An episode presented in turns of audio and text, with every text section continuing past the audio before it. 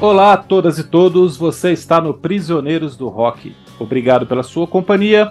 Meu nome é Felipe e aqui comigo estão meus camaradas Christian Fetter e Luiz Fernando Brode.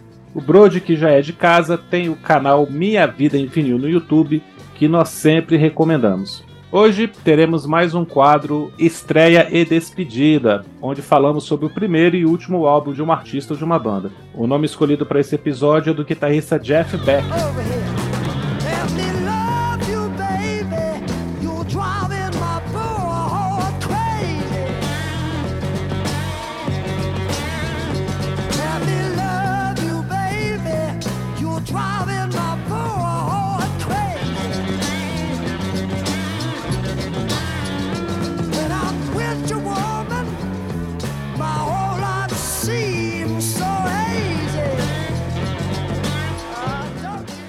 Então é claro que esse programa também é uma homenagem ao Jeff Beck, que faleceu recentemente. Vamos falar um pouquinho sobre a carreira dele juntamente com esses dois álbuns que ele lançou em 68 e 2016, o primeiro e último da sua carreira. E para a gente começar esse papo aqui, eu vou passar a palavra para o Brode para ele contar um pouquinho sobre o que ele acha do Jeff Beck, o que, que ele achou desses dois discos que nós vamos analisar hoje. Tudo bem? Tudo bom? Pessoal que tá em casa ouvindo o Prisioneiros do Rock, um prazer aí estar tá de novo aí. Mas é sempre bom, é aquilo que eu falo, cara. Sempre falo. Falar de música é muito bom, com os amigos melhor ainda, né? Pra você que tá em casa aí, cara, Prisioneiros do Rock aí é um dos podcasts mais legais que tem e eu fico muito orgulhoso quando sou convidado para participar aqui, né? E hoje, então, poxa, falar de um cara que, assim, eu demorei um pouquinho para descobrir, tá? É, eu descobri ele no, em meados aí da década de 2000, né? 2006 por aí, vamos dizer, porque eu tenho um amigo meu que é muito meu amigo, é meu compadre, eu, eu considero ele meu irmão de vida, assim, né? Que é o Rodrigo Eduardo Jareta, né? Quero mandar um abraço para ele. Vou passar, quando a gente terminar, vou mandar o link para ele escutar, que a gente tá falando dele aí. E ele é um cara que era me incentivava muito a ouvir o Jeff Beck, né? Principalmente o Blow by Blow, né, que é o disco preferido, o disco de vida dele, e talvez o disco aí preferido de muita gente, né? E eu comecei a ouvir o Jeff Beck nessa época, então, 2006, 2000, entre 2005 e 2007, vai. E nessa foi justamente também nessa época aí que eu, é, enquanto o pessoal continuava comprando CDs e estava na época do MP3, eu já fiz todo o caminho inverso. Eu comecei a comprar discos de vinil nessa época, porque ah, nessa época você pagava um disco barato, né? Bom, eu cheguei a pagar disco do Rainbow três reais, né? E acontecia assim naquela época que tinha o. Tinha, ainda tem, na verdade, o Mercado Livre, né? E eu comprava muito discos em lotes, então era 150 discos por 100 reais. Cara, numa dessas eu comprei, veio todos aqueles discos do Jeff Beck, eu já mostrei, que são seis que eu tenho, né? Daí no meio também vinha, tipo assim, Tiririca, Falcão, sabe? Mas valia a pena, cara. Era um negócio que valia muito a pena você comprar, porque de 100 discos, se tivesse metade ali que valesse a pena e uns, uns mais uns 30% assim, mais ou menos, vale a pena. Porque o preço é muito bom, né? Então foi nessa época aí que eu descobri e sou apaixonado pelo, pelo Truth, cara. Uh, um disco que tem Rod Stewart, Ronnie Wood e Jeff Beck. Não, cara, é impressionante a qualidade sonora. E esse último disco de 2016, é, eu tinha ouvido bem, assim, quase nada. Eu, eu reouvi ele agora, então, para gravar o episódio. E que sonoridade incrível, né, cara? Uma sonoridade moderna mas sem deixar assim de lado a pegada do Jeff Beck, porque o Jeff Beck tinha também uma, uma característica muito grande, né? Que depois de um tempo ele deixou de usar palheta, então o, o timbre que ele descobriu foi tocando com o dedo, com o dedão, né? Então ele tirava aquele timbre gostoso, aquele timbre dele todo tocando com o dedo, né? E esse último disco, assim, também de timbres um pouco mais gordos, né? De, é, afinações um pouco mais baixas. Então, tem essa conexão por causa do meu compadre, meu irmão, e ele foi o responsável por tudo isso, cara. E hoje estou aqui falando de Jeff Beck por causa dele. Caras, eu, eu primeiro, logicamente, olá a todos que estão nos ouvindo. Um abraço para o Felipe para o Brode, nosso, nosso de casa, já como o Felipe falou, está aqui mais uma vez com a gente, sempre aceita de bom grado os convites e está sempre disponível, isso é muito legal. Como eu sou um pouco mais velho, o Felipe também, a gente, a gente começou ouvindo Jeff Beck de um jeito muito curioso, cara. Porque ah, em 85 ele lançou um disco chamado Flash, e uma das músicas tocou demais aqui, que é uma gravação de People Get Ready, do Curtis Mayfield, com é o Rod Stewart nos vocais. Isso aqui, cara, tocou, Brody. mas até cansar, meu amigo. Eu o tenho videoclipe, é, tu já viu o videoclipe? O clipe todo Sim. meio CEP, o Rod Stewart, o trem chegando, o Jeff Beck no trem solando. A gente não, eu não sabia que era aquele cara, pra ser muito sincero. Em 85, a gente sabia que era o Rod Stewart, que ele já tinha feito sucesso aqui, tinha vindo é, no Rock in Rio, né? Músicas dele já tinham tocado aqui, já tinha tido a polêmica do Do You Think I'm Sexy com o Taj Mahal do Jorge Ben, né? Atualmente Jorge Benjor. Então o Rod Stewart era um, era um velho conhecido, assim, a gente sabia quem ele era.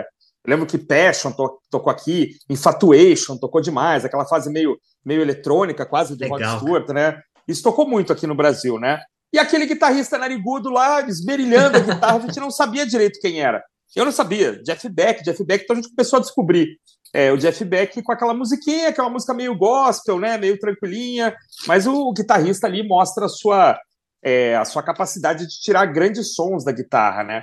Depois, é, é, claro, a gente começa a escutar, a gente vai atrás. A, eu acho que a, a Bis coloca o, esse primeiro disco, Truth, como discografia básica em algum, alguma daquelas revistas, né? Discoteca básica, né? Da Bis, aquela página final, né, Felipe, em que vinha é, uma dica de disco por mês, né? Geralmente um clássico absoluto, né? E o que sempre me chamou a atenção, já conhecendo mais a carreira do Beck, e a gente pode falar bastante sobre isso aqui hoje, tranquilamente, é a versatilidade dele, né? Assim, o cara começou lá nos Yardbirds, né? E depois eu descobri Yardbirds, aí tu assiste o filme, o Blow Up, né, do Antônio Onyx, os Yardbirds estão tocando, enfim. E o cara tá tocando blues, mas daqui a pouco, cara, o cara tá tocando funk, daqui a pouco ele tá tocando jazz, né? Aí o cara grava um disco em homenagem ao Gene Vincent, que é um cara dos anos 50, né? E o cara grava um disco de música clássica. Eu fui agora, depois que ele faleceu, fui escutar um disco. Cara, o cara faz um, um Nessun Dorma lá, que é lindo, cara, emocionante. Né, a guitarra que a gente conheceu com Pavarotti, provavelmente, né? O cara faz a guitarra chorar, né?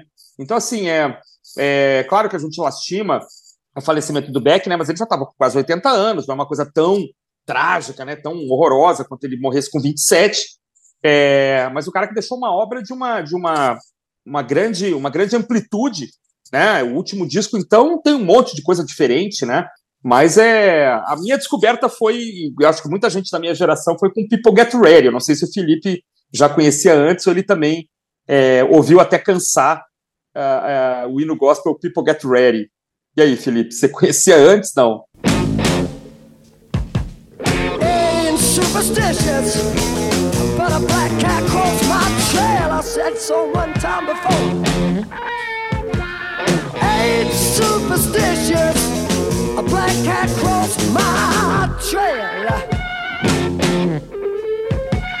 Bad luck ain't got me so far, and you know I ain't gonna let it stop me now. Come on. Não, não conheci antes não. Foi essa música que eu ouvi falar. E assim, o Jeff Beck passa a ser aquele cara que você sempre ouve falar como um dos grandes nomes da guitarra. Né? Sempre que você escuta alguém falar sobre guitarristas muito importantes. Está lá o Hendrix, está lá o Eric Clapton e está o Jeff Beck, né? E claro, os grandes guitarristas que fizeram parte de bandas com álbuns mais acessíveis, assim, mais conhecidos, como Jimmy Page, a gente e, e o próprio Hendrix, a gente escuta primeiro, né? O, a obra do Clapton se transforma ao longo do tempo, a gente também vai escutar coisas que não são exatamente as mais significativas do, do, do que ele já fez, mas acaba que nos anos 80 e 90 ele estava ali, né? mais presente. Já o Jeff Beck é um cara que, que quando a gente passou a escutar música, ele estava já no, no, fazendo álbuns com intervalos maiores, né, fazendo muito mais participações em, em disco dos outros é. e tal. E pelo fato dele nunca ter cantado, nunca ter um álbum com é. ele cantando, também faz diferença, né? O contrário do Clapton, novamente, aqui citando o Clapton. Então, sempre foi aquele grande guitarrista, assim, que você ficava né, sem conhecer muitas coisas direito, até você poder se aprofundar um pouco mais com o tempo, conhecer outras coisas. E claro, aí você tem que voltar para as origens e conhecer o trabalho dele primeiro com os Yardbirds e tudo mais. E até porque isso está muito na, na, na, origem do Led Zeppelin também, então foi que atiçou a minha curiosidade. E mas o primeiro disco que realmente eu, me chamou a atenção de eu parar para escutar foi o que o Brody citou, o Blow by Blow de 75, uhum. que curiosamente é um disco instrumental. É, e eu não não costumava escutar muito, muito disco instrumental antigamente, cara. Quando eu era mais novo. Eu não tinha muita paciência. Raramente eu, eu, curtia de verdade algum disco que não tivesse voz e letras. Mas o Blow by Blow é um disco que tem voz e letras, cara. Só que tá tudo na guitarra dele, né? Você consegue perceber o que ele está dizendo e consegue né, praticamente cantar junto com tudo que ele está fazendo ali num disco que é belíssimo, né? Demais. Então foi ali que eu vi que, porra, esse cara realmente é o gênio que todo mundo fala que ele é.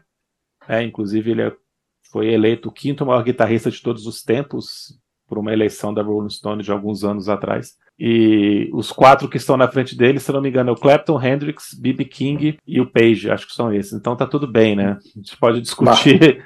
Os cinco ele pode trocar de posição entre si, uma boa ali. É verdade. É verdade. Demais, cara. Esse disco Blow Blay Blow, só para fazer um. É, ele tem duas músicas que eu acho muito legais, cara, que é Scatterbrain, né? Ou uhum. Scatterbrain, pode falar assim no inglês mais correto, né?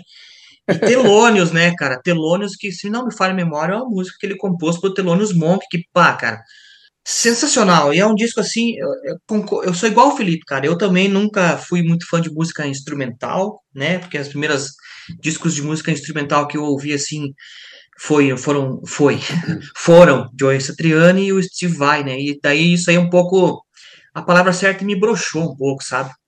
Porque hum. eu achava que com tudo aquilo, assim, faltava talvez um, alguma coisa que me prendesse, e realmente era o vocal, né?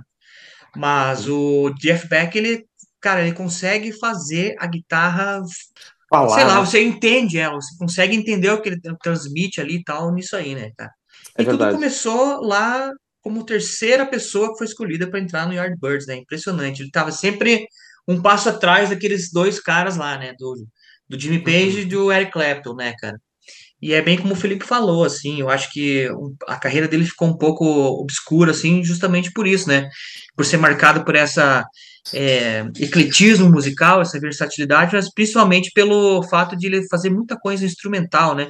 E ele não tava nem aí, ele tava fazendo porque ele gostava mesmo, e eu acho que esse era o lance dele, cara. E um disco diferente do outro, todos os discos. Acho que é difícil acho, escolher assim um disco que seja ruim na carreira dele, assim, sabe? Uhum. É difícil. Eu só queria fazer mais um adendo aqui antes de a gente começar a entrar. Desculpa, sem estar tá atrapalhando todo nada, o, a, nada. papo aí. Que eu esqueci de citar que em um determinado momento nas bancas, uh, talvez vocês se lembrem disso lá no também entre anos 90 e 2000, mas mais já nos anos 2000, hum. as bancas de revistas traziam muitas DVDs, cara. Você comprava um DVD por R$14,90. Aí tinha lá show do Yes, tinha lá é. show do Supertramp, tinha cara um monte de show The Who. E num dessas, numa dessas, cara, eu encontrei o um DVD Arms Concert Volume 2 que tinha aí o Jim Page, o Eric Clapton e o Jeff Beck. Eu tenho guardado até hoje, cara. Eu lembrei bah. dele agora e lembrei que eu assisti muito esse DVD, hum. cara. E o Jeff Beck dá uma aula, cara, assim, é impressionante, ele é, é muito bom, cara, demais. Legal, hein?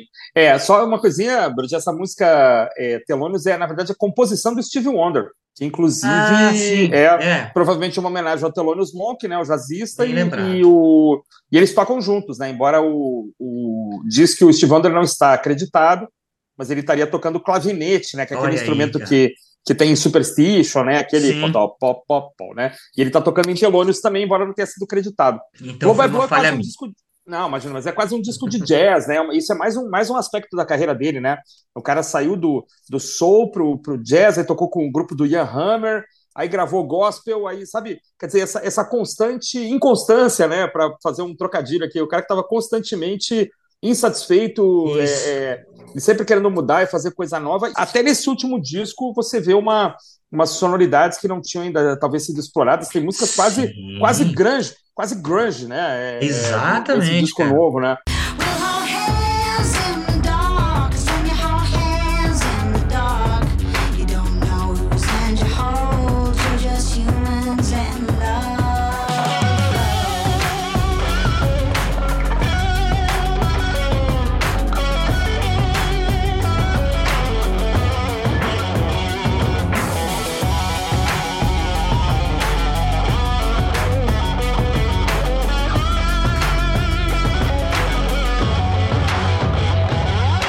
Quando o cara já tá com, no ponto morto, o cara já tá na, na, na ladeira abaixo, com o, os motores desligados, eu fico menos triste. Né? Eu, assim, tá, o cara já não fazia mais nada há 20 anos, já estava semi-aposentado, mas assim, um cara que ainda está, depois dos 70, instigado, querendo fazer uma coisa nova, deveria ser permitido a um cara desse viver mais 20 anos, 30 anos, entendeu? É, é, sabe, o cara poderia ainda fazer mais, né? Ele poderia ainda fazer coisas novas. Claro que a limitação física, claro que a idade, isso é uma, uma porcaria, vai acabando com a gente, todos nós vamos passar por isso, tomara, né? Mas é, a gente fica, é, lamenta, assim, que a, que não haja uma possibilidade de um cara desses viver mais, né? Porque, assim, tal como um Beethoven, um Mozart, o cara desse mais 10 anos pro cara, o cara inventava mais alguma coisa, né? E me parece Sim. que o Jeff Beck é essa pessoa. E talvez por isso ele tenha sido tão é, pranteado nessas né, semanas que passaram aí, inclusive por grandes músicos, né? Músicos que imediatamente fizeram postagem no Twitter, é, Pete Townshend, Jimmy Page, né? Imediatamente se manifestaram porque era um cara muito admirado, né? Sim. A que mais me chamou a atenção, cara, e é isso também, o pessoal que acompanha aqui o Prisioneiros, se der uma passadinha lá na minha Vini Vinil, eu fiz uma homenagem, falei um pouco sobre isso, um dia depois que ele faleceu, né? Uhum. Mas a homenagem que mais me chamou a atenção, cara, eu acho que resume, assim, sintetiza tudo isso que a gente tá falando aqui, foi a que o Joe Perry, que é guitarrista do Aerosmith, né? Aerosmith. Ele uhum. postou uma foto, na, não sei se era na frente da casa do Jeff Beck, tinha um, um galpão, assim, parecia aquelas casas de de faroeste americano, que tem aqueles galpões assim, sabe?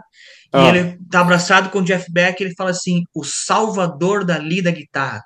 Olha isso, só, isso é, é impressionante, assim, a, como ele conseguiu é bonito, né? sintetizar né? tudo. É bonito demais, cara. Ele é um artista muito completo e uma pena, né? Mas tudo bem, os bons morrem cedo, já dizia Renato Russo, né, cara? É, mas ele até foi, foi bastante. Antes Durou, né? para o Felipe, é. Antes de passar Felipe, para eu te contar, em termos de homenagem, a que mais me emocionou foi da baixista Tal Winkenfeld, que é uma guriazinha, né, que ele descobriu que é, na, na, nos anos 2000 ele tinha um trio com o Vini Colaiuta na bateria e essa guria no contrabaixo, que agora essa guria está em carreira solo e tal, né, ela se desgarrou aí do Jeff Beck e seguiu a vida dela, maravilhosa, uma gracinha, baixistona de alta qualidade, e ela falou que um certo momento que ele, ele, ele acolheu-a de forma tão é, emocionante, assim, de forma tão carinhosa, que chegou a constar um tempo na Wikipédia que ela era, na verdade, filha dele. E ela disse que, na verdade, ela se sentia assim mesmo, então que a Wikipédia não estava errada, né? Porque ela era como ela se sentia também, né? Quer dizer, filha do cara. E isso eu achei muito bonito, assim, não só por ser fã dela, mas porque achei tocante você vê nos vídeos a admiração quase paternal dele quando ela o espaço que ele abria para ela solar e tal, uma coisa muito muito muito tocante assim. Então também fiquei emocionado com a uma grande baixista que todos devem conhecer, a tal Winkenfeld.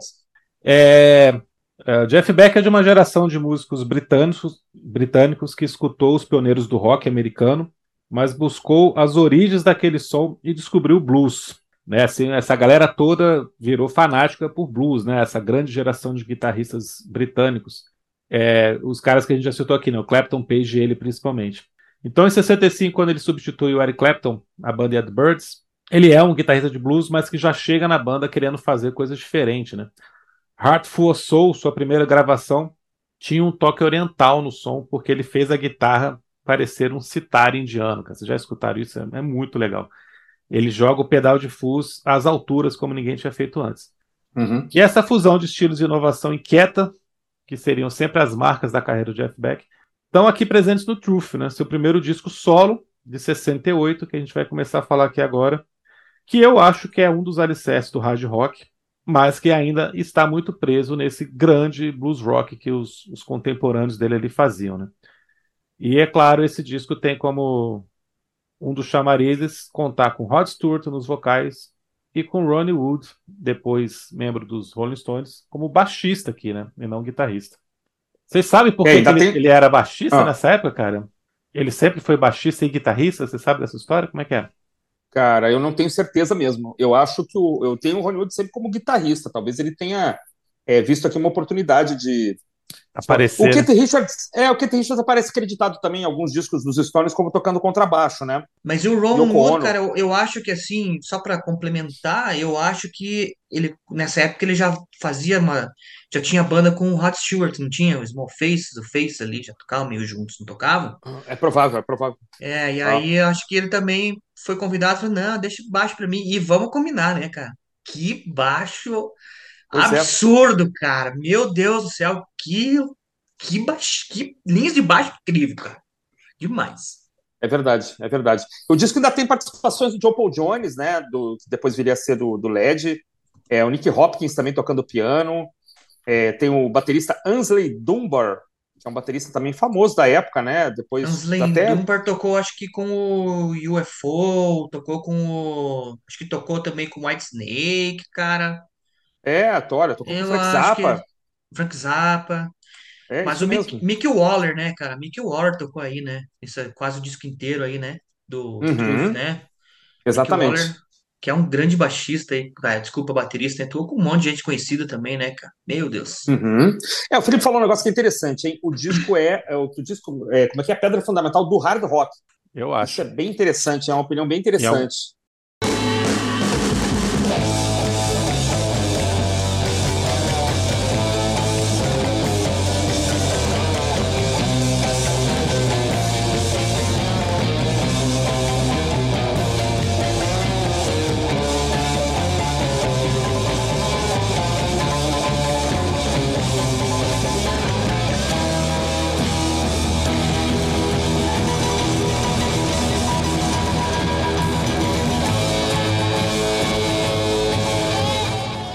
Mas vocês esqueceram de citar o Keith Moon, cara. Ele também tá tocando Keith Moon também, cara. É verdade. junto com é o John verdade. Paul Jones em Beck's Bolero, né? Que é uma música É. do Jimmy Page.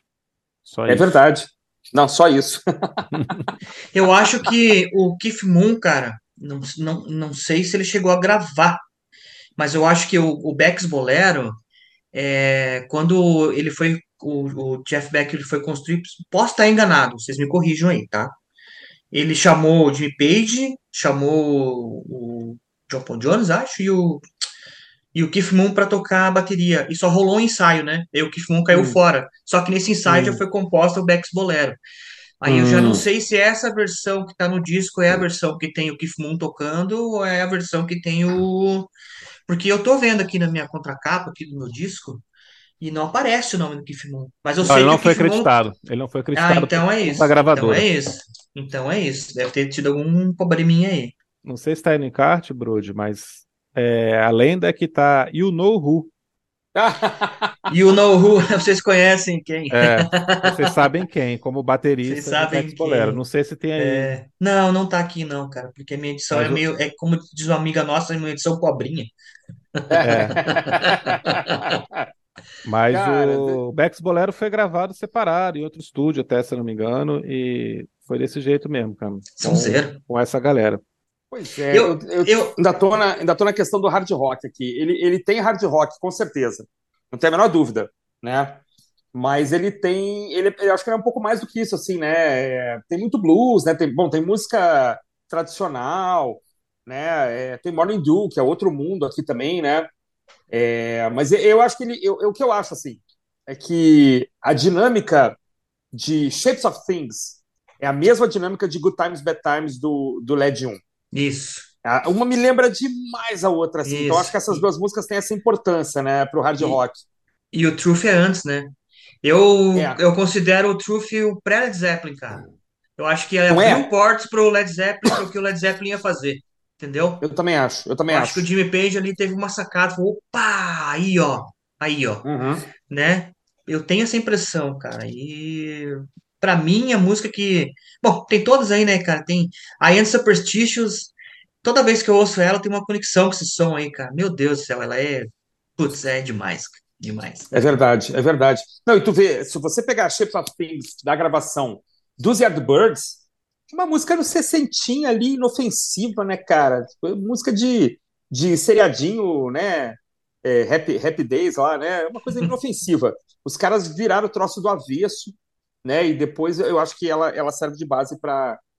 Tu acha que essa é, essa é uma delas, ô Felipe? Com certeza, Shapes of Things é, né? Lógico. Sim, sim, obviamente. Shapes of Things, com certeza é essa música que está à frente do seu tempo ali, que Né? mostra o caminho que seria trilhado a partir de então para fazer um rock mais pesado. Ela Uhum. é totalmente hard rock, na minha opinião. Uhum. E em algumas outras, a própria Me Love, apesar de ser muito bluseira, também tem alguns elementos disso. Principalmente, Uhum. eu acho, por causa da, da forma como o Mick Waller toca, muitas vezes, assim, uma bateria muito mais acelerada e quantidade de coisas que ele faz dentro do compasso do que uhum. acelerado só de estar tá tocando rápido, entendeu? Sim, tá, sim. Mais pre... são, são coisas mais preenchidas que ele faz. Uhum. E acho que em Antes Superstitious também, vários, tem trechos de, de, dessas canções que você percebe essa tendência de fazer um som que já não era mais o, o simplesmente um blues rock como se fazia até então. Que é a uhum. mesma coisa que o Led Zeppelin vai fazendo nessa transição, né? Dos dois primeiros discos do Led. Que ele faz exatamente essa transição, né? É blues, mas não é mais só blues, né? Ainda não é totalmente uhum. hard rock, mas você já vê que é hard rock. Já não é mais um rock inofensivo, né? É, já não é um rock. E já não é um rock inofensivo sempre, né? O próprio jeito que eles fazem blues rock já não é inofensivo, como o Cream já não fazia um, um rock inofensivo, exato, né? Exato. Um pouquinho antes disso, 66, 67, o Cream já tinha levado esse blues rock para outro patamar também, né? Uhum. Mas aqui eles já estão indo além, né? Além. E o LED vai de é. vez, né? É, o LED explode de vez, né? É verdade. Agora, tem essa coisa da música meio clássica também, meio, né? É, Bex Bolero é, é claramente uma, uma, uma menção ao, ao, bolero de Ravel, né? E Greensleeves é muito bonita essa gravação, né, cara? Eu acho, eu acho demais, assim, como, como o disco explode umas coisas, né, Brody? Mas tem esses momentos super é, líricos. Morning Dew, acho de uma beleza, cara. A primeira vez que eu escutei Morning Dew, acho que fiquei emocionado, assim, cara, é muito bonito. Rod Stewart tá cantando demais, cara. Demais. Né? Como canta bonito nesse período, né?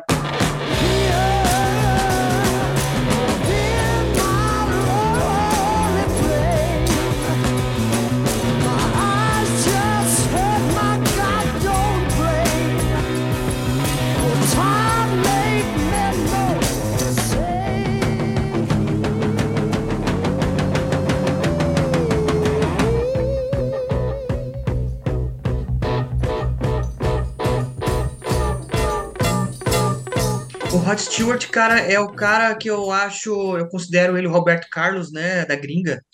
Porque ele fez, ele fez exatamente assim, o Roberto comparando assim a, a carreira deles, chegou uhum. um momento da carreira deles que ele descama um pouco para essa parte mais romântica, um pouco uhum. mais brega, no caso do Roberto Carlos, né? Ou agora o, o, o Rod Stewart, essa coisa mais de de Kruner, Kruner né? Kruner, né? É. Mas no começo da carreira, cara, ele tinha tudo. Ó, eu vou te falar, cara, eu gosto mais dele. Eu, eu acho que o pessoal vai comentar depois, eles vão me, vão me dar uma crucificada. Mas eu gosto mais dele do que do Robert Plant, cara. Eu acho que ele personifica mais o Robert do que, do que o Robert Plant, velho. Desculpa aí. Polêmica! Cara, eu, vou, eu, vou, eu vou nessa. vou dar um cara, corte, né? Vamos dar um não, corte não, tá, não, não, tá, tá, é uma opinião belíssima, assim, a opinião, como opinião, tá, tá maravilhoso. Eu, eu acho que o, que, o, que o Plant é mais importante porque... Não, eu acho... ele é bem mais, com eu, é. certeza. É, não, não. Tenha dúvida. Tu diz em termos de, em termos de habilidade vocal, qual é, qual é a qual é o critério? Cara, é, eu sempre é o... gostei mais do Rod Stewart, cara. Eu acho que ele tem o vocal dele é mais rasgado, ele consegue alcançar tonalidades diferentes, né? Uhum. O Robert Plant é um baita vocalista, não, não, não tô dizendo que ele é ruim, longe uhum. disso, sou muito fã de Led Zeppelin. Eu acho que de todos os nossos amigos, o único que não é fã de Led Zeppelin é o Marcelo Scherer, e é uma pena que ele não goste disso. ele ainda não é, ele ainda não é. É. Ele vai chegar mas lá, assim, cara, lá. eu acho que o jeito dele cantar me cativa mais do que o próprio o próprio Plant, Não, entendi, entendeu? entendi perfeitamente. Entendeu? O Plant ele pode assustar um pouco, né? O Plant é aqueles aqueles uivos dele lá podem podem assustar um pouquinho caras como o Joey Cocker, Rod Stewart, Paul Rogers, outros aí dessa, dessa geração, né? São caras que têm esse timbre. O próprio John Fogerty, né? Sim. É um timbre um pouco, um pouco menos agressivo, né? Acho que assim, Isso. Gary Lee, Robert Plant, é, é, Brian Johnson, esses, esses, guitarristas que têm, esses vocalistas que têm esse. A gente, eu brinco que é o agudo com drive, o né? Agudo, é, com o agudão com drive não é todo mundo que, que curte, mas eu, eu até, até para cantar eu acho impossível, assim, eu sou muito mais, tiver que emular um, um Paul Rodgers ou um Rod Stewart é muito mais confortável do que cantar um Planta, né, cara? Imagina. Mas é. Eu tendo a achar melhor o vocalista que faz coisas que eu não consigo. Entendi. Entendeu? Então, assim, não é, não é que eu consiga. Ah, eu, vou, eu imito o Rod Stewart, não é isso? Mas eu consigo Sim. chegar muito mais fácil naquele, naquele drive. Sim. Joey Cocker. Eu entendi, eu entendi, então, claro. Então, quando o cara tá na estratosfera, fala assim, cara, você é demais porque você consegue fazer um negócio que eu não faço a menor ideia. Como é que você passa duas horas cantando desse jeito, entendeu? E amanhã tem outro show, né? E o mais incrível é isso, né? Então talvez o meu critério seja esse. Não sei qual Entendi. o, o, certamente o Felipe deve, deve concordar mais contigo, assim, ó. É, mas eu acho incrível quando o cara faz um negócio que eu não consigo. Não, não, cara, eu, eu acho o Plant maravilhoso. Desempata aí, Felipe. Eu gosto, eu gosto muito do Plant, cara. O Plant, para mim, entre os vocalistas de rock, só perde pro Fred Mercury, assim. No conjunto Aham. da obra, né? como frontman, como alcance vocal, como personalidade, como a voz com personalidade. Uhum. Eu acho, apesar de, assim, é, eu gosto, por exemplo, muito do, do Sting também como um vocalista de notas altíssimas, mas ele tem um outro estilo que também me agrada muito, né? Que essa coisa já, o estilo de musical da banda dele também, mesmo na carreira solo, que já é bem diferente. Já não é essa coisa tão épica como o Mercury e o Plant, né? Uhum. Mas o, o problema do Rod Stewart pra mim é que a gente conheceu o Rod Stewart mais brega, né? Então, É até você isso. descobrir as coisas boas deles, você já tá com essa coisa na cabeça. Tanto que, pô, quando eu comecei a escutar Rod Stewart das anos 60, 70, você toma um susto, né? Pô, o cara era bom, né? Até porque ele virou esse É cara verdade. Caralho. tão prega, né? ele- Caramba. Ele no Faces, cara. Faces é maravilhoso. É, e aqui, cara, vou- é, vou pegar o gancho aí que você tinha falado. Morning Dew é uma, cara, uma coisa de arrepiar, velho. É linda demais. É, linda, linda, É a linda. faixa mais bonita É do disco. É uma loucura. Aliás, cara, eu acho que as duas músicas baladinhas aqui merecem um enorme destaque, porque é muito fácil falar da, da guitarra e do arranjo parará, e a bluseira de Blues Deluxe e de End Superstitions, mas Old Man River e Morning Dew, cara, são muito bonitas, muito tocantes, assim, assim, assim, o jeito que ele faz esse arranjo, a construção melódica. E o Rod Stewart aqui tá numa das melhores interpretações da, da carreira em Morning cara. É demais. Now there is no more morning. Now there is no more morning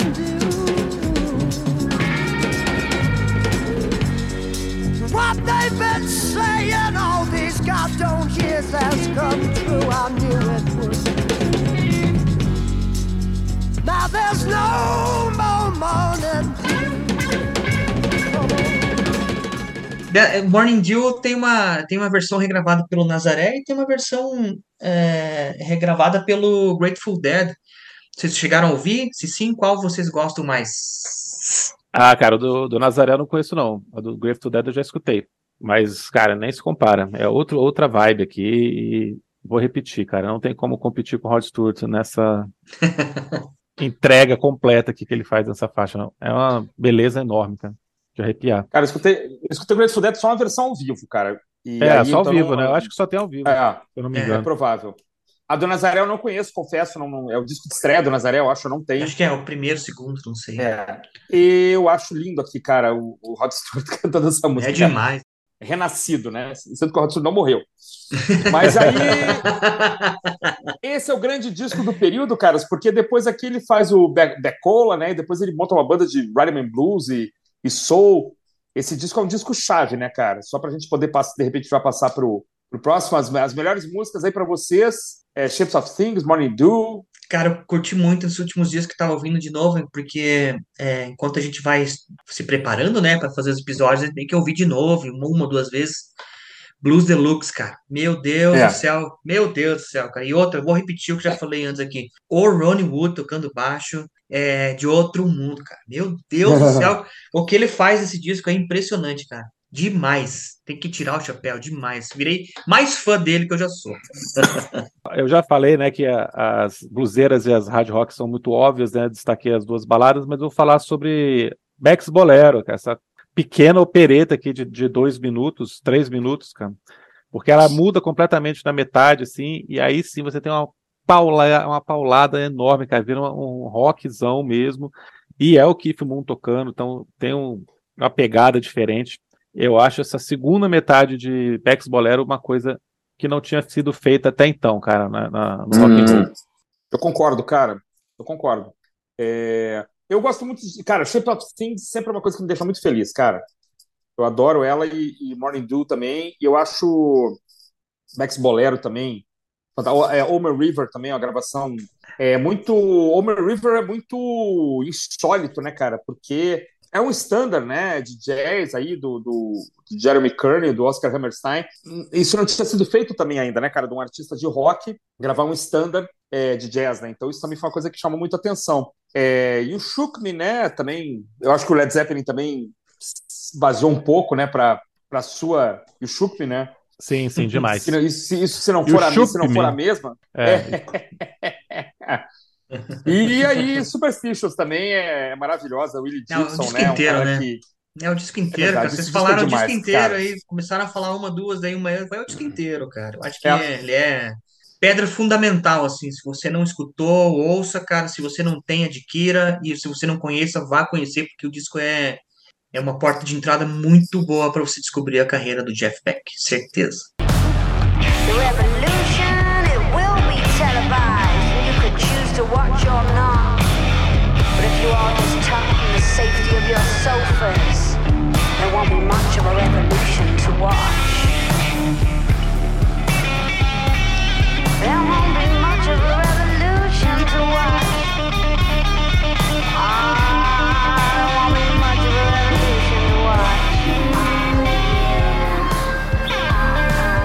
Décadas se passaram, Jeff Beck gravou muita coisa diferente, participou em disco de um monte de, de gente inusitada. E, e em 2016 ele lança aquele que seria o seu último álbum solo, né? Ele depois lançou um álbum em 2018 com um cara aí, um ator. Nós não É. podemos falar o nome dele, senão nós não podemos, não vamos ser patrocinados. É, Igual a cerveja. mas o disco não é acreditado como só do, do Jeff Beck, então a gente escolheu falar do Loud Hailer, que eu não sabia que Loud Hailer é o, mega, é o nosso megafone, cara. Mega fã. Que inclusive está na capa, né? Tá na capa, né? Ele não chamou essas duas mulheres para participar. Na verdade, praticamente o Jeff Beck é o convidado delas, né? Isso é muito legal. A Carmen Vandenberg e a Rose Bones. Eu queria começar falando aqui um negócio sobre o Loud Hailer, ver se vocês concordam, cara. Eu acho que ele tem uma grande qualidade e um defeito. A virtude desse disco é soar como tendo sido feito em 2016. Quer dizer o quê? Ele não é um álbum nostálgico, não sou como um álbum retrô, um disco do Jeff Beck imitando o Jeff Beck de 76, sei lá. Ele tem Uhum. cara, tem sonoridade, tem frescor de 2016. É, principalmente porque, como eu falei, ele é quase um coadjuvante aqui das meninas, né? Mas o defeito para mim é, é ser um disco de 2016. Porque em alguns momentos, Explique. cara, porque em alguns momentos e porque o protagonismo tá dividido com essas duas artistas, fazem com que tenham algumas opções, soluções, escolhas mais moderninhas que são chatas, Isso. que me cansam Isso que não combinam. Então, também. todas as faixas, praticamente todas as faixas, você tem momentos maravilhosos, sequências maravilhosas, assim, mesmo sem ser solo de guitarra, mas também tem umas coisinhas muito chatas. E eu queria destacar só o refrão de Scared for the Children, que é uma música muito bonita, mas com um refrão É. que você, cara, isso aqui é Sheryl Crow, ou é Alan Morissette, ou é, é alguma coisa pop ali, melosinha e tal, pra MTV, cara. Então, isso cansa um pouquinho ao longo do disco. E tem faixas que são ruins, cara. Eu acho que a penúltima faixa, All I L Can't Get Enough of That Stick, é uma faixa meio funkeada com rap, que é puta, cara, que é uma bobeira. Doug's Club também tem uns momentinhos mais chatinhos, assim. Mas tem coisas maravilhosas também misturadas aqui. Cara, eu concordo com tudo que o Felipe falou, assim, é, o disco ele tem uma sonoridade mais moderna mesmo, né? Talvez justamente para para ele não ser o, o, coadju- é, o principal, ele está assumindo um papel coadjuvante por causa das duas meninas, né? É, tem uma certa elegância no que ele faz ali, mas também ao mesmo tempo uma certa preguiça, né, cara? Tem umas coisas que parece que destoa um pouco da carreira dele, cara, assim, é meio difícil fazer, é meio uma coisa até meio clichê em alguns momentos, assim, sabe? Talvez para, sei se é para atingir um público novo ou para tentar soar mais moderno, né? Mas é um, um, um álbum, assim, que ele reinventou toda essa técnica que ele tinha aí, né? E tem até uma certa malícia no que ele fez aí, cara. Não sei se você também concorda comigo, né? Comigo, assim. é- tem uma certa malícia no que ele faz, assim, sabe? E, mas ele, e aqui ele demonstra, assim, que ele pode fazer qualquer coisa. Ele demonstra um domínio total aí da guitarra, né, cara? Usou, é. usou, assim, dessa pegada mais moderna, assim, mais, mais urbana, assim. Talvez en- engajada seja essa a palavra, né? Essa pegada um pouco mais engajada aí. E, mas é, quase, quase todo o disco, assim, tem um momento mais, mais não é tão legal, é um pouco mais chato, né, Felipe? Ele assim, ele cansa. É, Você é. não consegue ouvir ele duas, três vezes assim seguidas, né, cara? Ele dá uma cansada. Eu acho que ele quis assim se basear um pouco assim, você falou antes ali do grunge, né, cara? Eu acho que vou um pouco Eu- mais além. Eu, eu acho que ele queria fazer um pouco algo mais voltado pro indie, assim, sabe? Uhum. Tem, tem essa pegada assim. É, as meninas, isso. as- tem- eu depois estava olhando, procurando informações sobre a banda, né? Que elas formam uma banda que chama Bones. Elas têm algumas críticas classificando como electropunk, Tá aí, ó. seja lá o que isso for. Mas é, é- mas é essa coisa meio pesada, mas pop também, né? Imagino eu. assim. Sim. Mais dançante também, né? Que tem alguns momentos, mais funkeada, grooveada, dançante, mas com uma guitarra ali sempre junto, né?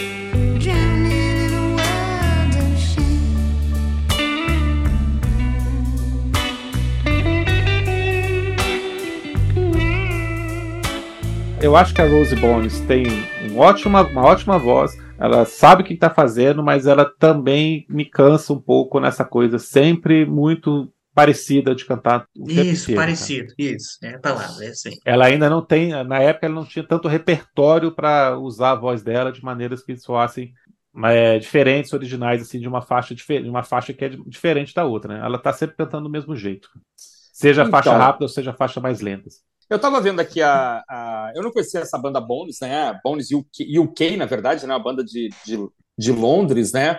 Que faz o primeiro single, cara. O primeiro single é 2016. É, Que é exatamente o ano de lançamento desse disco, né? Então, assim, ele pegou as gurias ali saindo do berço, né? saindo da, da casa da mãe. Falou, não, vamos fazer um projeto aqui e tal. E, e tanto que elas voltaram depois a... a- é, porque me parece que o disco não, não foi muito bem em termos de vendagem. Ou ele, ele chegou nas charts, mas ele caiu logo. E o Beck já montou outra banda, chamou o Vini Cola- Colaiuta de volta e tal. Então, assim, isso, isso é um projeto que durou pouco. E aí elas partiram para a carreira delas. Eu não conheço, até ouvir depois com calma. Eu concordo com muitas coisas que foram faladas e, e com algumas não. De fato, ela é uma cantora em formação. Perfeito. Né, ela tem um jeito de cantar muito é, parecido em todas as faixas. Vou falar até que me lembra aquela menina do No Doubt, quando apareceu, do Don't Speak e tal. Como é o nome daquela guria? Gwen Stephanie. O disco do No Doubt, ele, ele me cansa um pouco pelos mesmos motivos. Ele é muito longo, eu acho que ela canta mais ou menos parecido em várias canções. Aqui, essa vocalista tem isso, né? Mas até isso acontecer, até, até começar a cansar, a faixa número um aqui, por exemplo, Revolution Will Be Televised, que tem uma menção aí clara ao, ao clássico do Gil Scott Heron, né? The Revolution Will Not Be Televised, né? Da década de 70, que é uma música que eu adoro. Essa faixa, como um single, ela, ela funcionaria, não sei nem se foi feito single, né? Não, não tem indicação aqui, mas ela, como single, funcionaria muito bem. Então, assim, eu acho que essa impressão de que a, que a moça Bones é, ainda não é uma cantora versátil, né? Ela demora para chegar. E até isso vai acontecer comigo, foi acontecer comigo mais pro final do disco. Eu concordo com vocês. Ela tem uma hora que fala assim: ah, ela tá fazendo essa linha de novo, esse, esse efeito, esse vocal, né? Nem para mudar um pouquinho, para cantar diferente. Mas há momentos aqui em que ela mostra talvez do que ela seja capaz, né, para o futuro. Por exemplo, ah, o disco depois de fazer o que eu chamei de quase grunge aqui, depois de, né, bagunçar aqui o Coreia, tentar fazer uma coisa meio moderna, é, eu adorei, cara, a balada década de 50, Shame. Achei muito bonito, cara, uma balada típica dos anos 50, né, com aquela levadinha, né, é, dólar menor faz sol, né, aquela levadinha 50s, né, e eu achei que ela, ela tirou o peso, foi discreta, cantou, cantou bonito, cantou bem, né? Eu confesso que eu gostei muito, assim, é, as duas músicas que são um pouco mais lentas, né? Shame e Shrine, né? Que é a faixa que fecha é, o disco. Eu acho que ela, sabe, se o, se o Beck teve esse papel aí na vida dela, né? Se ele teve oportunidade de dar algum tipo de pitaco, se ela já tinha esse talento, é, quando ela sai um pouco dessa coisa mais pesada, é, são dois momentos muito bonitos do disco, assim, né? E, e que dão uma versatilidade muito grande. Vou usar esse termo várias vezes aqui, porque com Beck é impossível não usar, né? Então o disco tem lá aquela oil, que tem uma coisa mais funkeada, mas tem também uma baladinha anos 50, tem esse negócio mais, é, mais pesado, né? Eu, eu achei legal Scared for the Children, não cheguei a achar, ela não chegou a me, me incomodar, não. Achei uma música bacana, normal, boa de ouvir. Né? Então, assim, eu acho que o, sal, o saldo final, assim, é que a gente tem algumas faixas muito interessantes, né? Eu achei o final de Shrine, então, quando você ouve sabendo que o cara já faleceu, né? Shrine tem uma coisa quase Leonard Cohen, e, e um final tão bonito, cara, fica só a guitarra dele soando, né? Uma coda ali instrumental, e quando você ouve, sabe, agora sabendo que é o último disco de estúdio dele, é quase um wreckingzinho ali, quase ele indo embora, né? Assim, é... ouvindo como, como como disco, ele te dá uma sensação. Ouvindo como o último disco de estúdio de um dos maiores guitarristas do nosso tempo, é. ele me dá uma outra Tem percepção, isso. entendeu? Eu acho que assim, esse, esse ouvir crítico nosso, né, que é próprio hum. da gente, né, ele vai, vai, vai chegar, fazer a gente chegar a opiniões um pouco mais duras, assim, eu acho.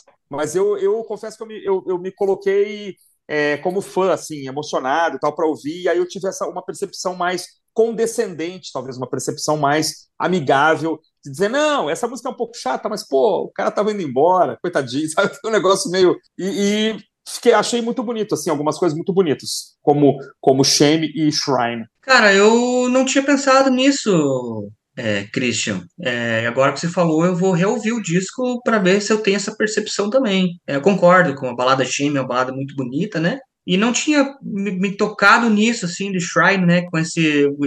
Essa, é, com toda esse que você descreveu aqui, cara, eu acho que pensando assim, então, nisso que você falou, realmente pode ser que tenha a ver você se colocando no lugar do artista que foi, né? Uhum. Mas aí eu preciso reouvir o disco para mim ver se muda de opinião, porque até então o disco ele tem mais momentos chatos do que momentos bons.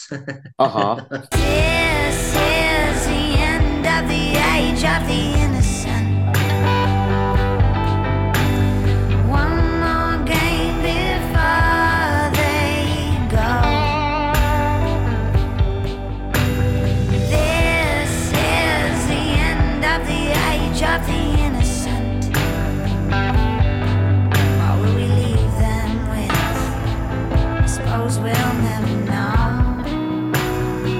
como eu comecei falando, cara, o disco tem essas qualidades, sim, claro, tem. E eu falei que os momentos que me incomodam são pontuais dentro das faixas. Né, o refrão uhum. de Scare for the Children, é, trechos de Tugs Club, trechos de The Ballad of the Jersey Wilds também, que tem coisas legais, mas tem momentos que vão me cansando.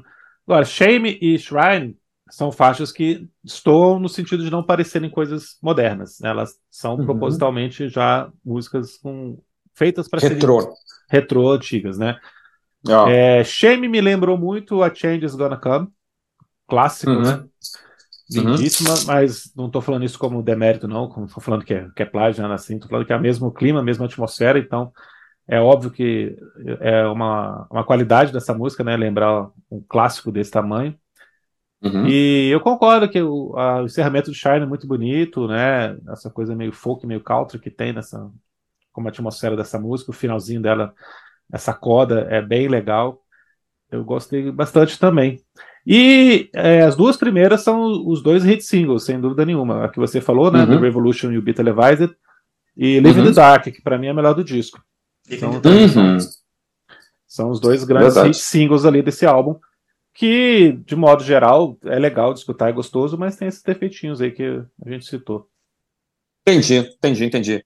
É, eu gostei mais do Revolution Will Be Televised do que. Porque, como eu adoro o Gil Scott Heron e a Revolution Will Not Be Televised, como ela faz umas referências, até no jeito de cantar no meio da música, eu, eu a, a, achei demais. Assim, achei, achei a ideia ótima. Né, a ideia achei. Não vi a letra direito, assim, mas achei a ideia é, da referência muito bacana. É, as letras são todas da, das, das, das duas, né? Eu não sei, não sei se é só da Rose ou se também é da Rose e da Carmen, mas são letras todas bem politizadas, bem atuais, bem feministas, isso é bem legal. Não são letras legal. o tempo inteiro excelentes, né? Às vezes elas são um pouquinho. Coisas também, as duas são muito novas, tá? tem alguns toques ingênuos, assim, algumas coisas meio óbvias, mas de modo uhum. geral, a ideia que ela tentou passar é excelente, assim, como músicas de protesto. Sabe se eles chegaram a se apresentar com essa formação? Você sabe? Me parece que não, né, cara? Muito rapidamente a, o álbum desceu nas, nas charts, aqui tá, tô lendo aqui, e as vendas foram desapontadoras e já em 2018 o Beck já muda a banda e tal, não sei nem se chegaram a tocar É, tu vê, a melhor posição foi na Nova Zelândia, em quinto lugar na Nova Zelândia. Mandar um beijo para minha sobrinha Laurinha, que está fazendo intercâmbio na Nova, Nova Zelândia, está lá desde a semana passada. Começaram as aulas essa semana. Um beijo, ela sempre nos escuta e, e curte lá nossas coisas no, no Prisioneiro. Mas olha aí, New Zealand Hit Seeker Albums. Quinto lugar, cara. E de resto, loucura, realmente, né? as charts foram ruins, assim, 95 no Canadá, 77 na França, 63 na Itália. Não, não foi bem. Billboard 41, Reino Unido 27. É, não também é, não dá para é. dizer se é, isso é ruim, o tanto que isso é ruim a esse ponto da carreira dele, né? É, Uma, verdade. O rock tá no tão pouco espaço, ele pegou 27 no Reino Unido. O último disco dele que tinha ficado no top 30 tinha hum. sido em 73, né? Então, bah. O anterior foi muito elogiado, né? Emotion Commotion. Motion Commotion. Teve, é, teve posições melhores no mundo inteiro, assim. Acho que por isso que teve esse contraste, né? Uhum. O Emotion Commotion foi um disco mais elogiado, e aí esse aqui decepcionou um pouquinho. Cara, escutem depois o Nessun Dorma, gravação de Nessun Dorma, instrumental, coisa linda, cara, desse disco Emotion and Commotion, que tem participação da Joss Stone, ela canta é. Cura Spell New. Achei bonito demais. E tem um. No, no, na edição japonesa tem uma, tem uma versão de Crimea River, que é uma música que eu adoro também. Eu sei, sei que o Felipe também gosta, o Brody também. Esse disco deve ser interessante conseguir a versão japonesa, cara. Mas não estamos falando dele. Estamos falando de Loud Haler. É uma, é uma despedida digna, senhores? É uma pergunta que a gente sempre faz aqui, né, quando é, faz esse quadro aí. É uma despedida. É, vale como despedida? Eu, eu, sinceramente, acho que sim. É, Mas por causa do Shrine, né?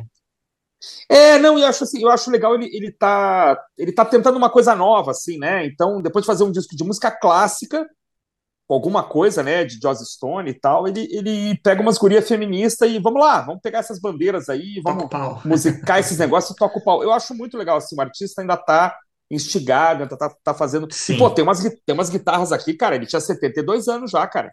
Sabe, o Kate Richards tá lá tocando aqueles acordezinhos dele lá de com cinco cordas, entendeu? Mesma para, tarara, né? Aquela coisinha. e o cara aqui tá virando a guitarra do avesso ainda. Do né, avesso, é. Isso é muito legal, né? É. Ele ainda teria mais lenha para queimar, eu acho. Se tivesse gravado alguma coisa a mais, assim, ele teria mais lenha para queimar. Assim. Mas ele era um cara assim que ele também ele era muito.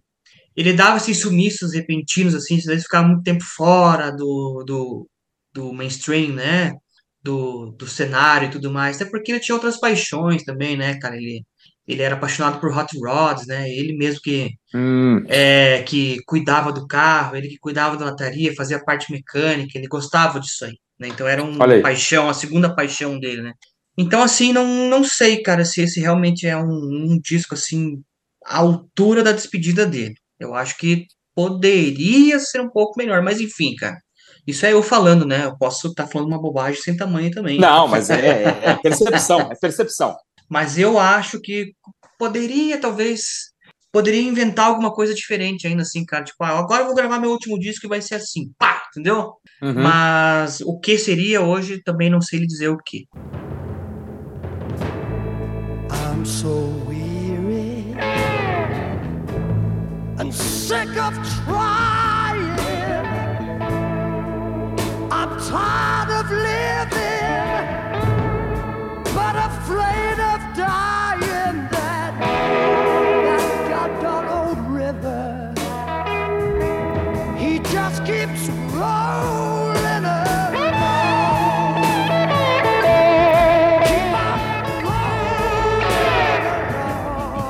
Eu acho que o Beck é o tipo do artista que ia. É, não, ele morreu em casa, mas ele morreria no palco, entendeu? Ele morreria no estúdio. É um cara que eu acho que ele não ia parar de criar entendeu? Sim, exato. É, eu acho assim, é, é uma característica de, de, alguns artistas, né? Deles continuarem sempre criando e mudando. E, né? Vocês estavam esses dias é, é, falando sobre os White Stripes, né? E, e né? vocês tiveram uma live sobre o. Eu não participei, eu só assisti. Não participou, é. Não, tá, não. Eu foi eu e o Melão. Assistindo. É, né? Falando do, do disco lá que a capa é baseada no, num quadro do Mondrian, né? É, teve aqui em Brasília uma exposição é, que você vê os últimos quadros do, do Mondrian, cara, já, já é uma, o cara já está fazendo outra coisa, sabe? É, eu acho que alguns artistas têm isso, né? Assim, é, eles estavam sempre. Teve aqui a exposição do, do Kandinsky também, o Felipe deve ter ido no CCBB, a gente conhece um Kandinsky de um, de um jeito, mas assim, no fim da vida o cara tá fazendo outras coisas já, né? Então eu, eu acho que o Beck, ele, ele, é, ele jamais diria assim, vou fazer meu último disco. É, pois é. Tem Eu acho que ele não ia parar. Então, assim, calhou de ser esse, porque ele pegou a meningite bacteriana e, e não aguentou, né? Faleceu. Não aguentou. Mas eu acho que ele, ele, com- ele, ele não ia programar o último disco, eu acho. Não, não me parece uma característica dele. Que, e aí, por isso que calhou de ser esse, né? E, e eu, eu acho que é uma despedida. Como despedida, tá, não, eu acho que não, não, é, não é uma bola fora. Não é, um, Entendi. não é um mico. Não é um mico, entendeu? Sim, Aqui, sim. então, assim, então, para mim ele funciona muito bem por não ser um, não é uma coisa constrangedora. Fala assim, Entendi. ah, até o último disco do The Doors, ela fala assim, ai, caramba, os caras fizeram isso? Por que fizeram isso, né, cara? é, pra quê? tem isso. né? tem Os caras que já gravam com a situação de saúde muito ruim, né? Que, o- que o cantor que não consegue cantar mais. né? Então eu acho que ele funciona bem por isso. Mas assim, minha- também é a minha percepção, é o meu critério, Sim. né? Não, eu concordo, não é um mico de forma alguma. É, mostra que ele continuava, como sempre foi, inquieto, curioso, querendo explorar novos caminhos, né? Nunca estava acomodado ali. Com a idade que ele tinha, com o currículo que ele tinha, ele poderia estar gravando standards de jazz, ou tá só fazendo isso, né? Ou tá fazendo cover, disco só de covers, né? Para poder ganhar mais dinheiro, mas não, o cara foi Verdade. chamou duas gurias ali que tinha idade talvez para ser neta dele Uhum. e deu esse espaço gigantesco. Ele, como eu falei, ele é quase o coadjuvante das duas. É, eu acho só que a comparação talvez possa ser injusta, porque a gente está falando disso que ele fez em 16, ele morreu agora, é, mês passado. E, por exemplo, o Johnny Cash, o David Bowie e o Leonardo Cohen fizeram um disco de despedida mesmo, né? Ah, sim, sim. sabendo que iam morrer. Então tem toda uma bagagem emocional, tem toda aquela entrega completa e final ali para o último trabalho que causa ainda mais emoção e consegue não só nos cativar, como mostrar a genialidade dos caras, né? Aqui para ele era Verdade. só mais um disco, né? Em 2016 era só mais um disco e ele continuaria produzindo outros aqui se pudesse, né? Então a gente tem que, apesar de Ó. tá- ter acabado vira, é, acabou virando a despedida, mas não, não foi feito dessa forma, foi feito como uma, uma ideia inovadora que ele teve aqui de continuar indo para frente e não sendo um cara que só faz revival. Então tem esse grande mérito. É. Sim, é, ele não, ele não tinha como saber. Se ele soubesse, talvez Não. teria feito, né? Mas assim, então tá. É. Pensando como o último disco que ele gravou, tem as suas nuances e tudo mais. Mas eu, Agora, fico, me per- eu fico me perguntando, Ah. se ele tivesse lançado um próximo disco, o que, que ele ia fazer, cara? É, é verdade. Aonde ele ia arriscar? É verdade. né? Ele poderia gravar um disco com o Chitãozinho Chororó, talvez, sei lá. com a Cher, com a Cher, A com Cher. aí. É. Mas eu vou, vou- vou lançar um desafio aqui. O desafio, claro, desafio com todo o D minúsculo, né, cara? É, ouvir de novo Shrine, sobretudo a coda, e pensar que esse cara se foi, entendeu? Que esse é, o, é a última gravação de estúdio dele para todo sempre, Bom, né? Dá um, dá, um, dá um tom diferente, eu acho. Sobretudo por causa da coda, Ah, da parte final da música. Mas eu sou um sentimental. Felipe é um É, cara o de coração apelando, duro. eu também, cara. Você- Mas você tá apelando. Tô Não, apelando, cara, tô apelando. escuta e abre o, obituário dele, da, da, da Abra seu Stone, lê ao mesmo tempo enquanto você tá escutando essa música. O efeito é diferente. Uma dose de uísque bem, bem grande, o efeito vai ser diferente. Então, meus amigos, estamos encerrando mais um programa do seu podcast Prisioneiros do Rock. Hoje fizemos o nosso quadro, já famoso quadro, disco de estreia, disco de despedida. E, claro, demos uma geral, assim, né, na carreira do grande, grande guitarrista Jeff Beck, que nos deixou há poucas semanas.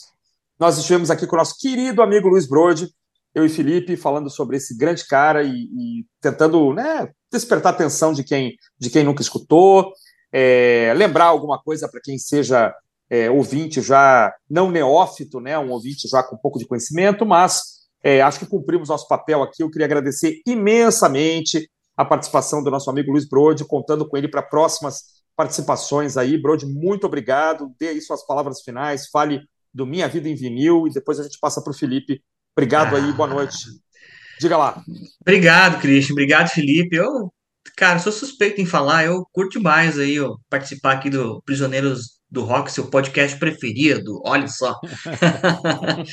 não deixe de ativar as notificações lá para não perder nada, cara. Todo sábado, todo sábado, né? Que tem atualização Todo sábado. vocês aí. Sempre com assuntos relevantes, cara. é, informação, o pessoal que passa por aqui, muita, muita informação bacana que é transmitida, né? E eu, como já disse num episódio, alguns, alguns episódios atrás, lá no Echo the Bunnyman, se você me, vocês me convidarem mil vezes, eu vou ouvir as mil vezes, cara. Vocês têm que me aturar agora. Agradecer demais aí o convite, a, a participa, mais uma participação aqui, muito legal falar de música, como eu falei, e convidar todo mundo aí que tá ouvindo a dar uma passadinha lá no YouTube, né, cara? No Minha Vida em Vinil, são vídeos semanais aí que a gente trata aí sobre bastante assunto legal, né, cara? É, falamos sobre música boa, né? Independente do estilo, a gente fala de música boa, tá bom? Minha Vida em Vinil. Terças, quintas e sábados. Curte lá, dá um likezinho para mim que vai ajudar. Beijo para vocês aí. Brode, muito obrigado mais uma vez, cara. Já perdi as contas de quantas participações você fez aqui. Espero que você possa continuar aceitando nossos convites, porque a gente sempre se diverte muito. O papo é sempre muito legal. E é isso, cara. Muito legal também essa pauta que o Cristo escolheu. Né? A gente resolveu fazer o quadro Estreia Despedida ao invés de só falar do Jeff Beck, ao invés de, de ficar só falando da morte dele. Acho que valia mais a pena a gente comentar o que ele fez de melhor na vida, que é música de excelente qualidade, né? Sábado que vem nós estamos de volta. Muito obrigado a você que nos acompanhou. Um abraço.